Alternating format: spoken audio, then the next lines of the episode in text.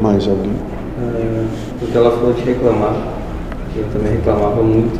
Não que eu não deixe reclamar, não? Ah, vou ser hipócrita.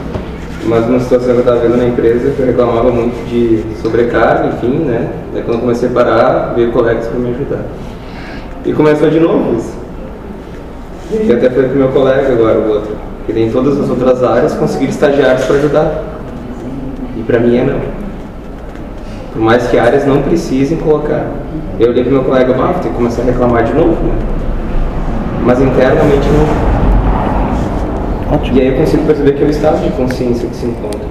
E quando tu começa a reclamar, tu clama aquela necessidade. Que aquilo continue acontecendo invariavelmente até que tu aprenda a coexistir com paz e harmonia. Com tudo que está acontecendo. Ótimo.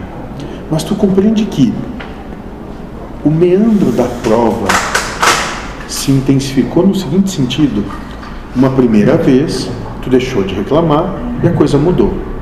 Será que agora a tua mente espera que deixando de reclamar a coisa vai mudar de novo?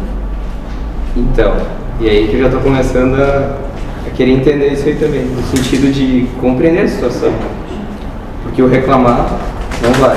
Vou te dar uma única compreensão que vai englobar universalmente: é o caos. Sim. Não quer dizer que por uma coisa ou outra vá se realizar qualquer coisa. Nada esperado. Então talvez fique nessa situação. O, e aí tem aquela questão também de, do, do bobo, né? De todo mundo fazer o que quiser.